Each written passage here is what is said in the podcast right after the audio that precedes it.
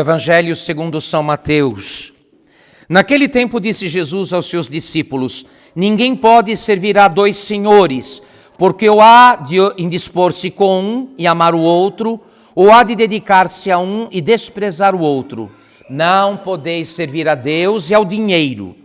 E é por isto que vos digo: não vos inquieteis nem quanto à vossa vida sobre o que haveis de comer, nem quanto ao vosso corpo sobre o que haveis de vestir. Acaso não vale a vida mais que o alimento e o corpo mais que a veste? Reparai as aves do céu, não semeiam e não ceifam, nem fazem provisões nos celeiros, mas vosso Pai Celeste as alimenta.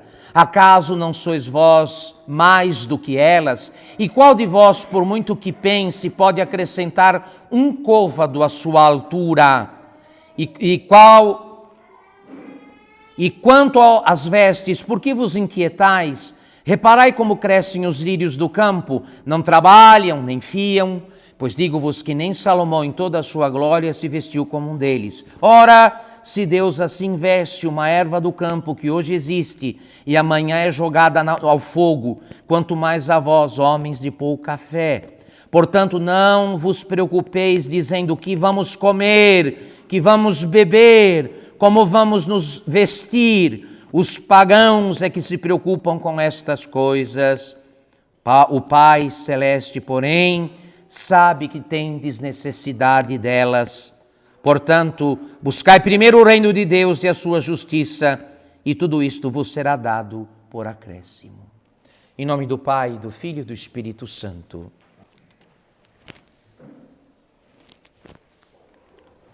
Meus queridos, nos chama muito a atenção quando alguém de repente para de comer.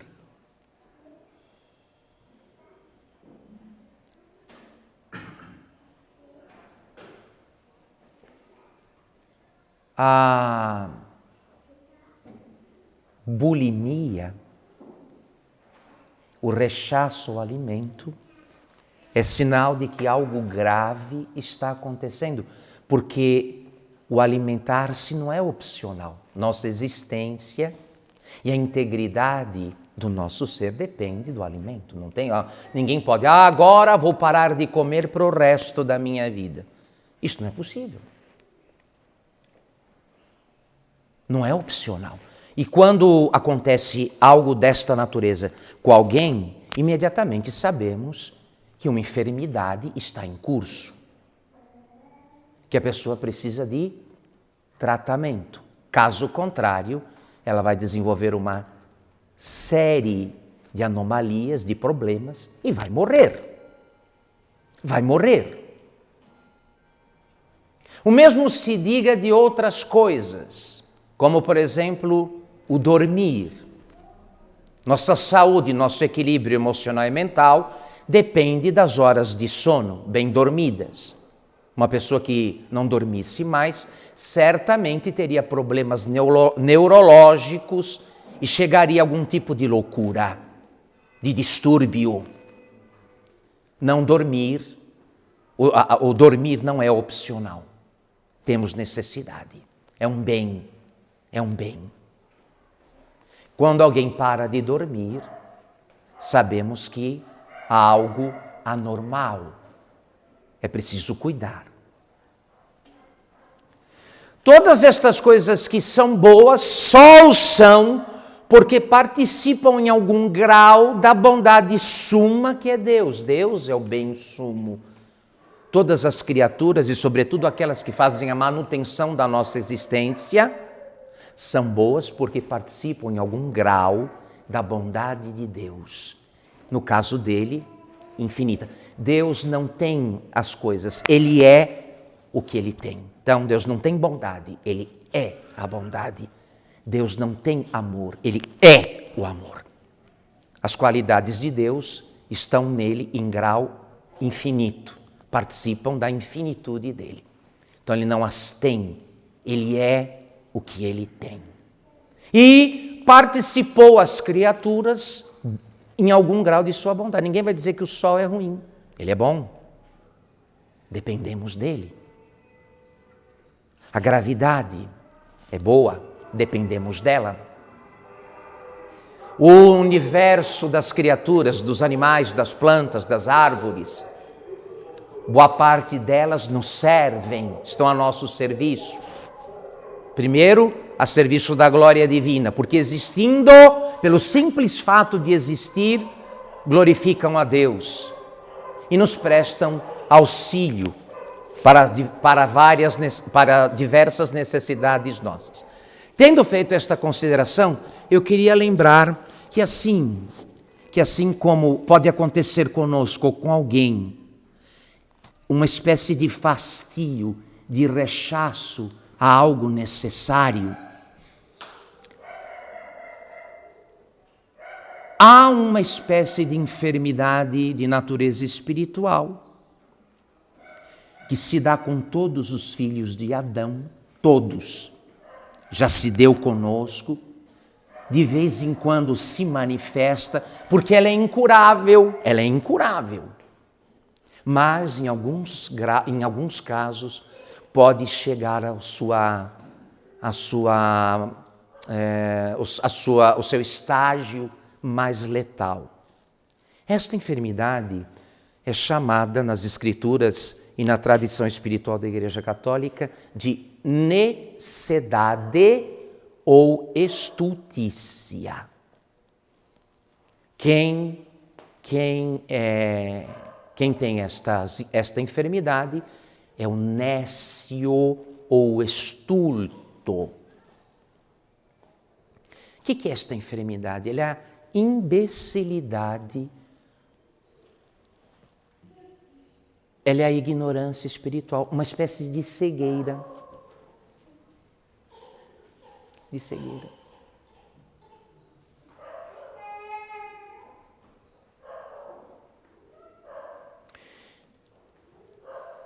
Ela provoca uma escuridão espiritual onde a pessoa não enxerga mais Deus e as coisas de Deus como algo bom. E ela começa a rechaçar a Deus. Ainda que use os instrumentos oferecidos pelo politicamente correto, ao fim e ao cabo, ela rechaça a Deus. Por quê? Porque o que porque ele e o que é dele começam a provocar desconforto, incômodo, mal-estar. Já aconteceu conosco, isso já aconteceu conosco, e várias vezes aconteceu com as pessoas com quem convivemos e com as quais arriscamos falar ou fazer algo referente a Deus. Elas ficaram profundamente incomodadas.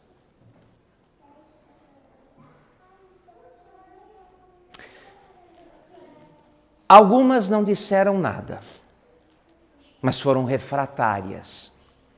Não disseram porque fizeram de conta que não o quê? Que não ouviram.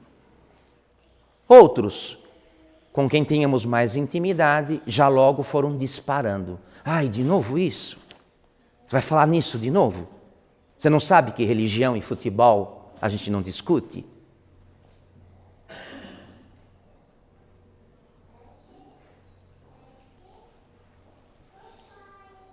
Uma doença não tratada não para. Ela vai avançando aos seus estágios mais graves até a morte do enfermo. Quando a necessidade ou a estultícia, que são uma cegueira do espírito, um embotamento do espírito, que não compreende, que não entende, e se recusa a entender. Quando isto não é tratado, chega-se ao último estágio. E o último estágio é o ódio de Deus. O ódio de Deus. E o ódio de Deus é aquela coisa, desculpem aqui, hum, que a gente vê por aí, às vezes aparecendo na, nos meios de comunicação, aquela gente indo para manifestações em nome da liberdade de expressão e quebrando as imagens da Virgem Maria ou colocando crucifixos em lugares indevidos, em público. Em público, diante de câmeras, diante de celulares. Quebram as imagens da Virgem Maria, ou como no Chile incendeiam nossas igrejas, põe fogo das nossas igrejas, ou crucifixos, os senhores sabem onde. É o ódio de Deus. É o último estágio da necessidade ou estultícia, que faz do estulto e do nécio um louco, um desvairado. Todos nós nascemos enfermos desta, todos nós nascemos com esta enfermidade.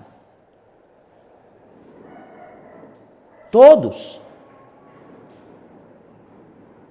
Os santos sabiam disso. Por isso, todo santo só ficou santo porque sistematicamente desconfiou de si mesmo.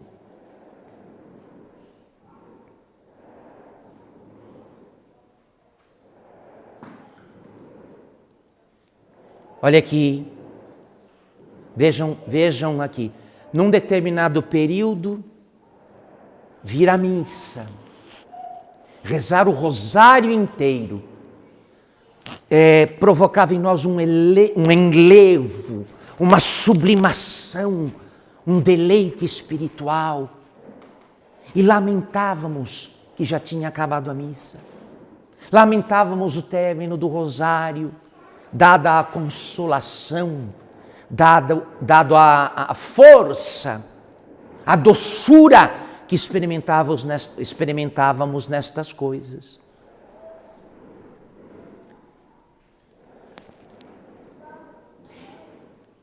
Mas, em outras circunstâncias, experimentamos a força da carne se sobrepondo à devoção.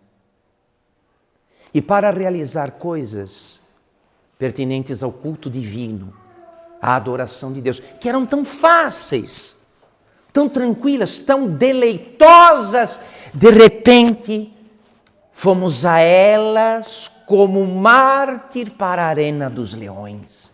Que difícil! E não precisamos da tenta, não precisamos do tentador para nos desanimar e para nos cansar. Nossa própria carne, nossa própria natureza decaída fez o trabalho. Nos bateu uma má vontade, uma preguiça. Ou não fizemos, ou fizemos mal o que deveríamos ter feito bem. Então eu pergunto: como é possível que o sumo bem cause em nós rechaço, desprezo?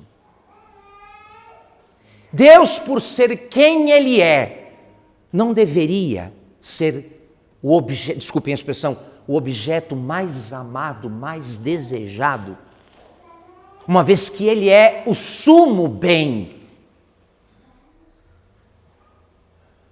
Mas por incrível que pareça, ele nos cansa. Ele nos satura.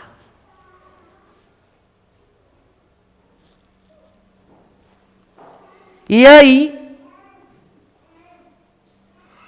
com algumas exceções, nos tornamos tíbios. Quer dizer, damos uma controlada, vamos controlando mais ou menos a doença e nos tornamos estritos cumpridores do dever religioso. Só, mais nada. Mais nada. É o cumpridor do estrito dever e mais nada. A necessidade ou a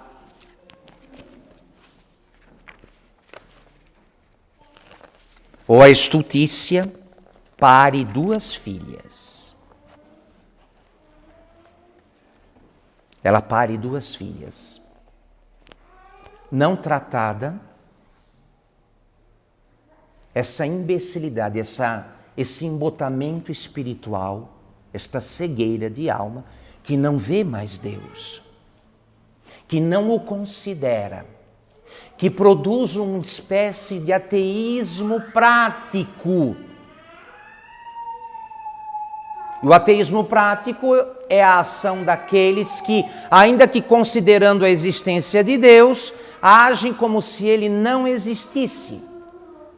Não tem nenhuma ação referida a Deus, todas referidas a si mesmo, à sua conveniência e ao seu próprio prazer. Nenhuma a Deus.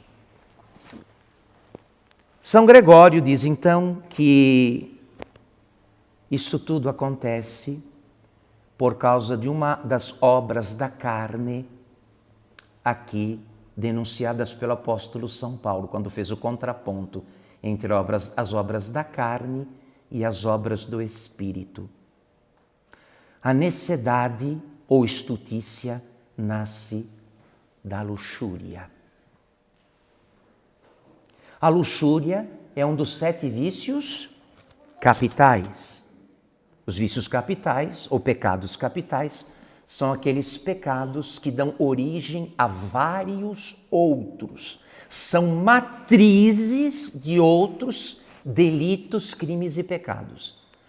Esse entorpecimento do espírito, esta cegueira, esta, é, este embotamento de alma, onde a pessoa começa a não ver mais Deus e depois começa a agir como se Deus não, de, não existisse e depois começa a desprezar Deus o que é, e o que é dele para depois chegar nas duas filhas fatais e letais da estutícia. Tudo isto nasce da luxúria.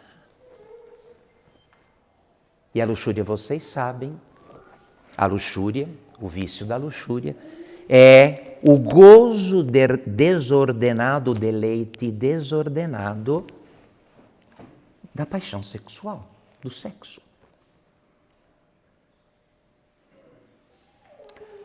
O que começa como amor ao corpo e aos deleites do corpo tem como fim último o ódio de Deus e a desesperação da eternidade.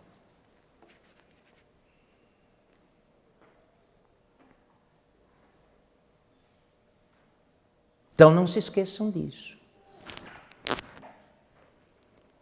A necessidade de sermos castos tos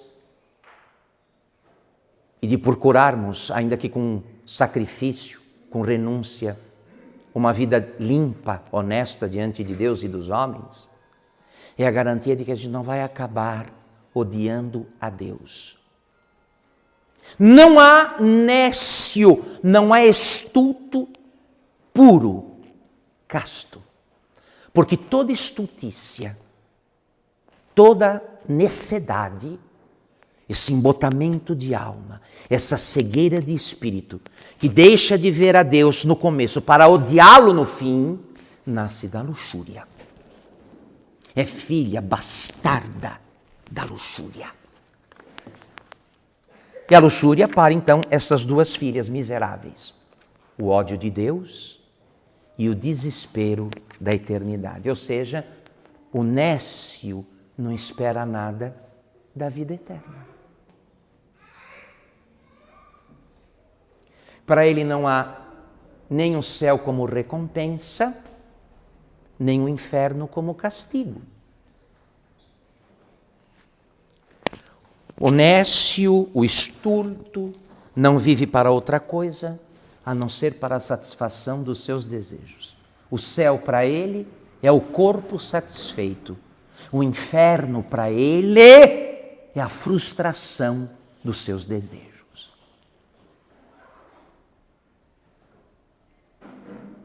Ora, não deveria ser este o assunto se Deus é quem Ele é? e se Ele dá o que Ele dá, tratar de Deus não deveria ser a coisa mais normal, mais alegre entre os seres humanos, uma vez que Ele é o sumo bem. Mas há quem se ofenda. Se você for falar de Deus e das coisas de Deus, algumas pessoas não apenas não gostam, como ficam ofendidas. Ofendidas.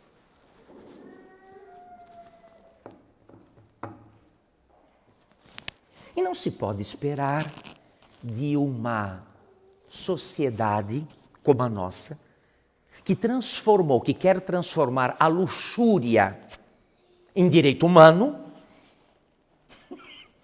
Imaginem. Não se pode esperar de uma sociedade como a nossa, que quer transformar a luxúria, o abuso da sexualidade, como os senhores veem todos os dias aí.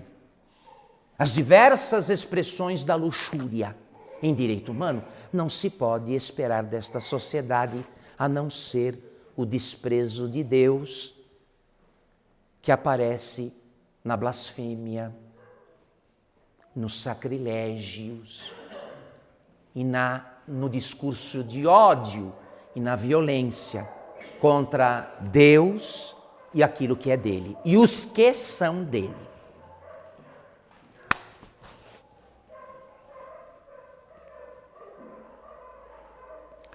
Então eu espero ter dado com esta pregação, mais ou menos para os senhores, como é o fundo desse abismo e desse poço. Dele a gente só vê a entrada, não vê o fundo. Normalmente o fundo de um poço, de um abismo é escuro. Não dá para saber o que existe lá, como é lá. Então, está dado aqui.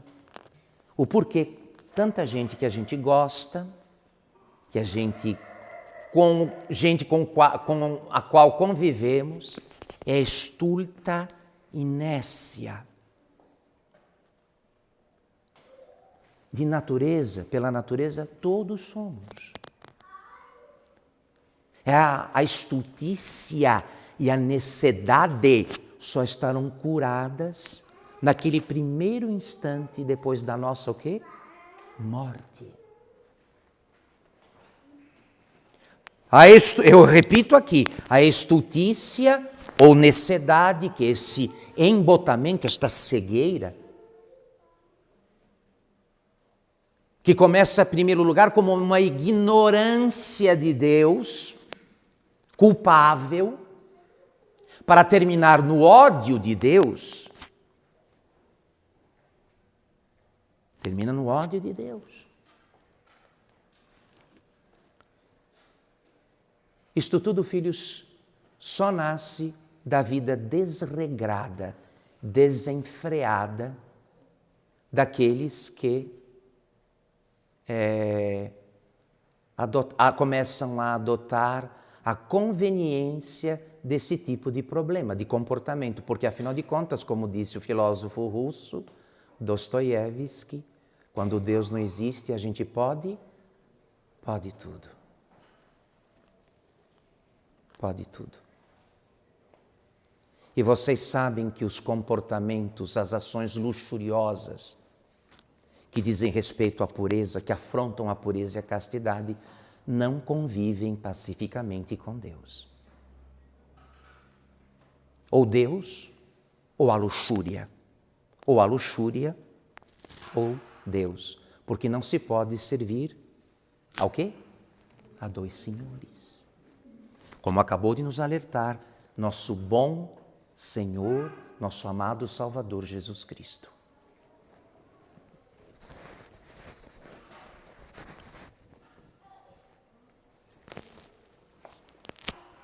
Supliquemos a Deus que nos dê esta vigilância, filhos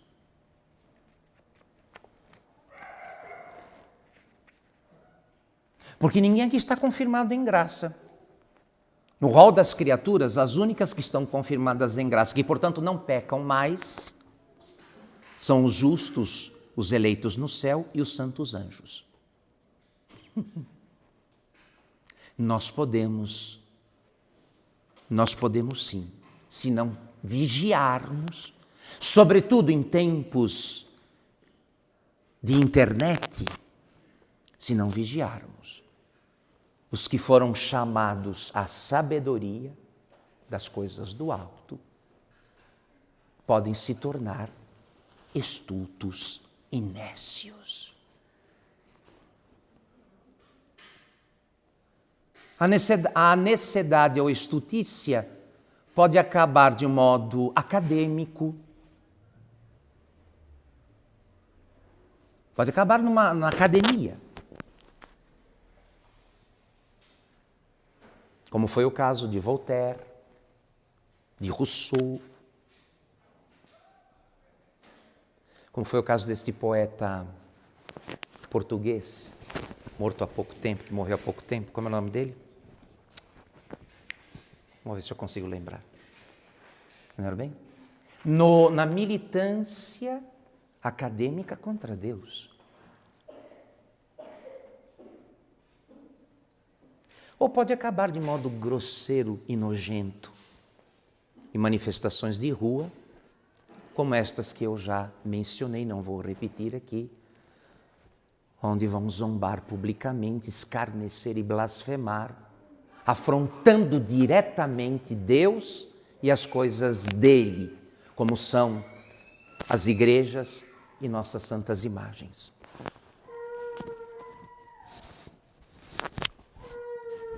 Cuidado, é um abismo. E do abismo você só conhece a entrada, não conhece o fundo. É bom não vacilar.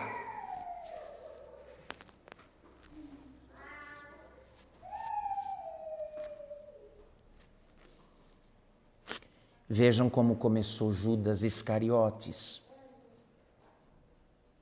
Na melhor posição, no melhor estado, que foi de apóstolo. Não havia gente mais chegada a Jesus Cristo, nosso Senhor, mais próxima e tratada de modo diferenciado, privilegiado por Jesus do que os apóstolos. Lembrem como Judas começou e lembrem como ele terminou amaldiçoado e enforcado. Ele, a respeito de quem o próprio Cristo disse: O filho do homem vai, como dele está escrito, mas ai daquele por quem o filho do homem é traído, melhor que não tivesse nascido. E eu repito aqui, senhores, não fiquem. Ah, o padre está falando, estou lembrando daquele colega de trabalho, estou lembrando daquele primo meu, do meu irmão, eles são assim. Todos somos. Só que uns desenvolveram a enfermidade, outros não, mas estão enfermos também. Nem sempre, meus queridos, nós sabemos como é que este mal se movimenta no corpo e na alma. Já fomos tentados a desprezar Deus, a abandoná-lo. Já fomos. E quanto a este tipo de problema, é a estas coisas que Satanás se alia. Ele fareja bem. É, um, é o cão, tem um bom faro. Ele sabe qual o tamanho da sua estultícia o quanto ela cresceu. E é com isto que ele conta, é com isto que ele conta, para nos levar a um afastamento cada vez maior de Deus.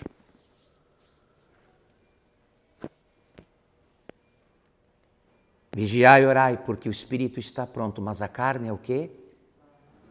Nós trazemos um espírito forte, num vaso de barro, que é a nossa carne. Olha que quantas intenções. Se dependesse daquilo que sabemos e se dependesse daquilo que rezamos, já todos seríamos o quê? Santos. Só que nós não somos o que sabemos e não somos o que rezamos. Porque a estultícia e a necessidade permanecem em nós. Por quê, Padre? Porque ainda não, não, não, não, não adotamos, não entendemos o valor e do que é que nos salva a virtude da castidade, que é a virtude oposta ao vício da luxúria, que é a mãe da necessidade e a avó do ódio a Deus e do desprezo e da desesperação da vida eterna. Eu espero que tenha ficado claro o que o padre disse. Lembrem bem, eu repito aqui, deste mal só estaremos livres no primeiro instante depois da nossa o quê? Morte.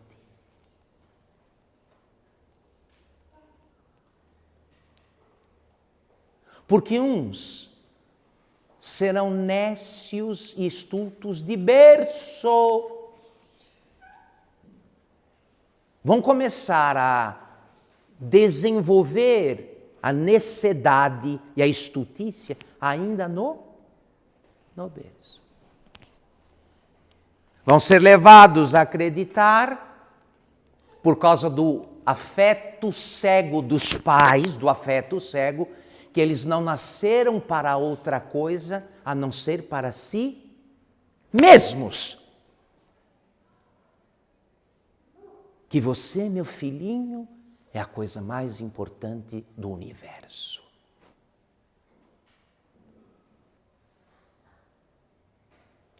Você nasceu para você e nós também nascemos para você. Tudo é para você, o mundo é para você. E a criança passa, depois da primeira infância, para a adolescência, da adolescência para a juventude, da juventude para a vida adulta, da vida adulta para a vida provecta. Assim, nécio.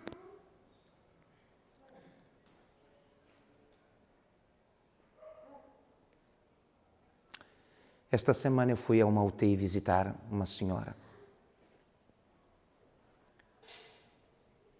E ela estava fazendo uma transfusão, ela estava sedada eu fui lhe dar a extrema unção e a absolvição em artículo mortis. Ela estava recebendo sangue, uma transfusão. Vocês sabem como é o processo, uma transfusão o quê? De, de sangue. Ela não tem o sangue necessário para se manter viva. Ela precisa do sangue de alguém. Olha aqui, um nécio, um estulto, não tem outro destino a não ser a eterna separação de Deus.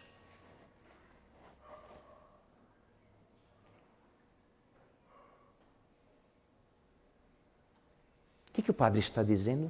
Que o nécio, o estulto, não se salva.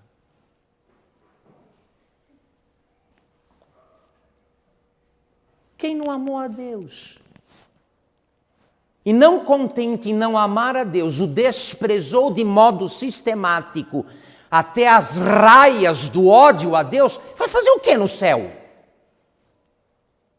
Diria Santa Teresa dos Andes. Vai fazer o que não ama a Deus? Vai fazer o que no céu? Não há salvação. A única esperança de salvação é esta aqui, para este tipo de gente. Que alguém faça uma espécie de transfusão para eles. Imitando aquilo que acontece com o organismo fraco, que depende do sangue alheio para se fortalecer, para se manter vivo, algo parecido, algo similar, analógico, acontece com quem caiu na estultícia, no embotamento de alma na ignorância, na cegueira, e que não conhece a Deus, não quer conhecê-lo, tem raiva de quem conhece. a única salvação que essa, a única esperança que esse tipo de gente tem é esta aqui: que alguém faça uma espécie de transfusão. E essa transfusão se chama oração.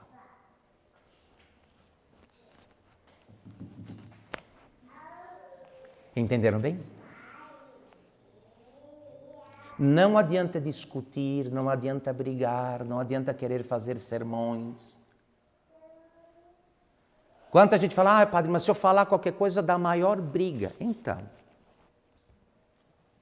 como é possível que o tema que deveria ser, o, o, o assunto que deveria despertar alegria, concórdia, paz, doçura, é algo que causa divisão, brigas, desentendimentos. Algo está o quê? Errado.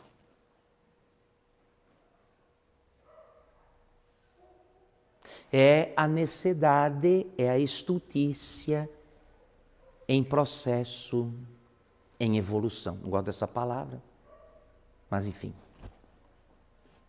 Como salvar um estulto, um nécio? Sobretudo esse que não, nunca vai assumir, mas que já desenvolveu uma espécie de ódio fino, um ódio refinado a Deus, que não aparece como ódio, mas é. É! Até chegar a esse ódio declarado, manifesto,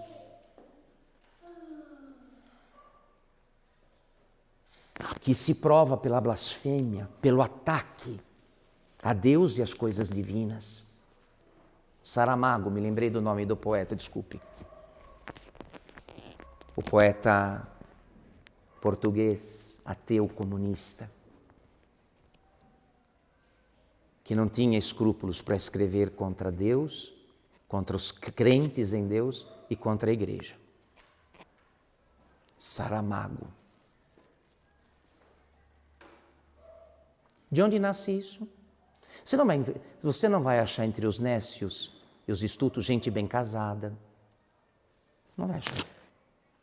Pais e mães exemplares de família, porque são todos, de algum modo, aparentados com a luxúria.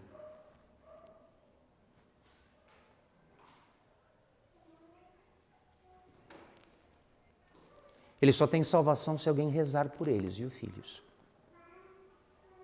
Assim como certos doentes já em numa situação mais grave precisam de sangue alheio, precisam receber o sangue que alguém doou, estes também, os néstios, os estultos, só têm uma esperança de salvação. Qual é?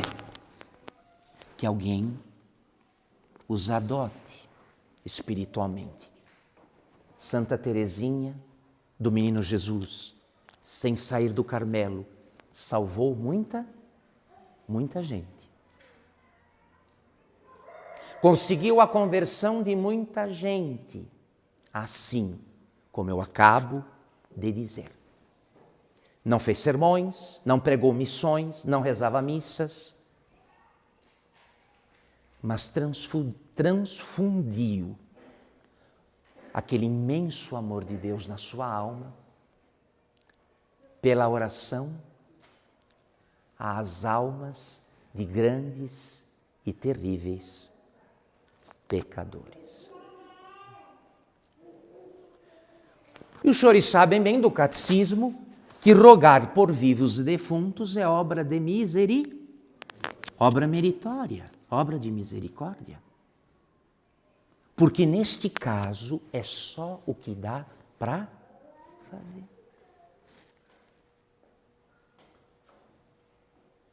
Só que dá para fazer.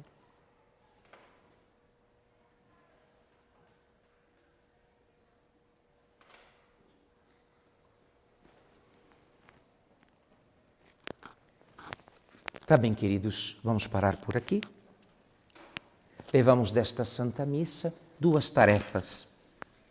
A primeira de nos vigiar desta enfermidade, com esta enfermidade todos nascemos porque herdamos de modo hereditário, recebemos hereditariamente a natureza feita de lama, a natureza, a lama de Adão. Então, nos vigiar. Até porque Jesus disse: quem perseverar até o fim, este será salvo. Não adianta perseverar no começo. perseverou bem no começo, mas morreu no fim. Não adianta. Então, levamos duas tarefas. Primeiro, a de nos vigiar. Desconfiar de nós. Ninguém aqui é tão amigo de Deus que um dia não possa se tornar inimigo. Eu, inimigo de Deus? Eu, inimigo de Deus. E segundo, com relação aos estultos e nécios, que pela estultícia e necessidade, ou necessidade, tem já a marca, o timbre, o selo da condenação. Porque quem não amou a Deus aqui na terra vai fazer o que no céu? Nada. Quem não escolheu a Deus aqui, uma vez que, uma vez que cada, cada um vai colher o que tiver o quê? Plantado. Cada um colhe na eternidade o que plantou na vida. Levemos nós conhecemos muita gente assim. Talvez você não precise nem ir muito longe. Que chá, lá onde você mora, debaixo do mesmo teto, haja algum nécio, algum estulto, ou mais de um, precisando des, desta forma de caridade da sua oração, que é a única esperança deles. Eles nunca vão rezar. Se se referirem a Deus, será, no melhor dos casos, em tom de sarcasmo e, no pior dos casos, em tom de blasfêmia. Compete a nós, então, tirar esta gente da boca do inferno.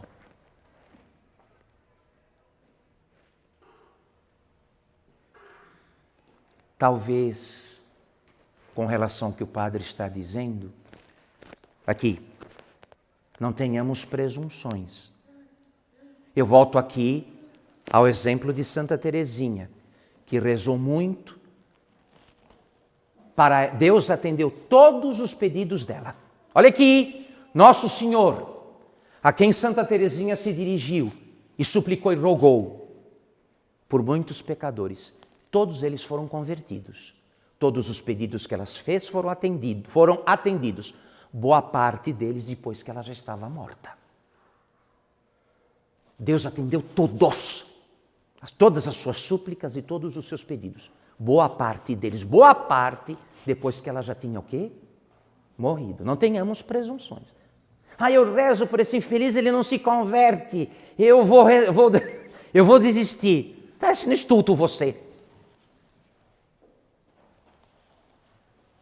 Se rezarmos, se suplicarmos, se fizermos algum sacrifício, é certo que Deus vai o quê?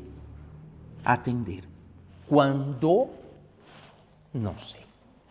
Mas vai. Se você vai viver ou assistir a conversão destes pelos quais você vai suplicar, isso não posso garantir. Mas se alguém rogar por eles, eles vão mudar. E é este, este rogo, esta súplica, esta intercessão, a única esperança que esse tipo de gente tem de se salvar. E o número deles está chegando ao infinito. O número de nécios e de estultos já barra, já está, bate, perdão, já bate no infinito. Até porque o grande Santo Agostinho disse, de modo profético, chegará um tempo em que o número dos maus será maior do que o número dos bons. Se nós não chegamos a este tempo, estamos num muito parecido. Se não é este o tempo que Santo Agostinho profetizou, dizendo que haveria um tempo em que o número dos maus seria maior do que o número dos, dos bons, se não chegamos nele, estamos num muito parecido.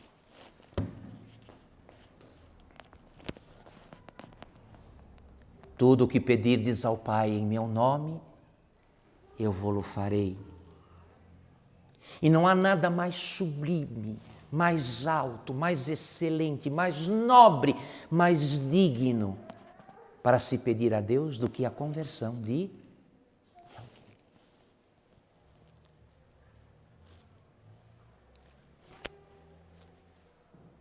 Le, façam esta caridade. Não há exercício maior de caridade pelo próximo do que rogar pela sua salvação.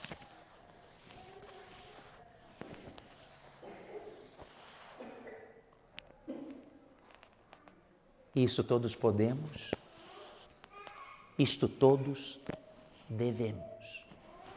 Em nome do Pai, do Filho e do Espírito Santo.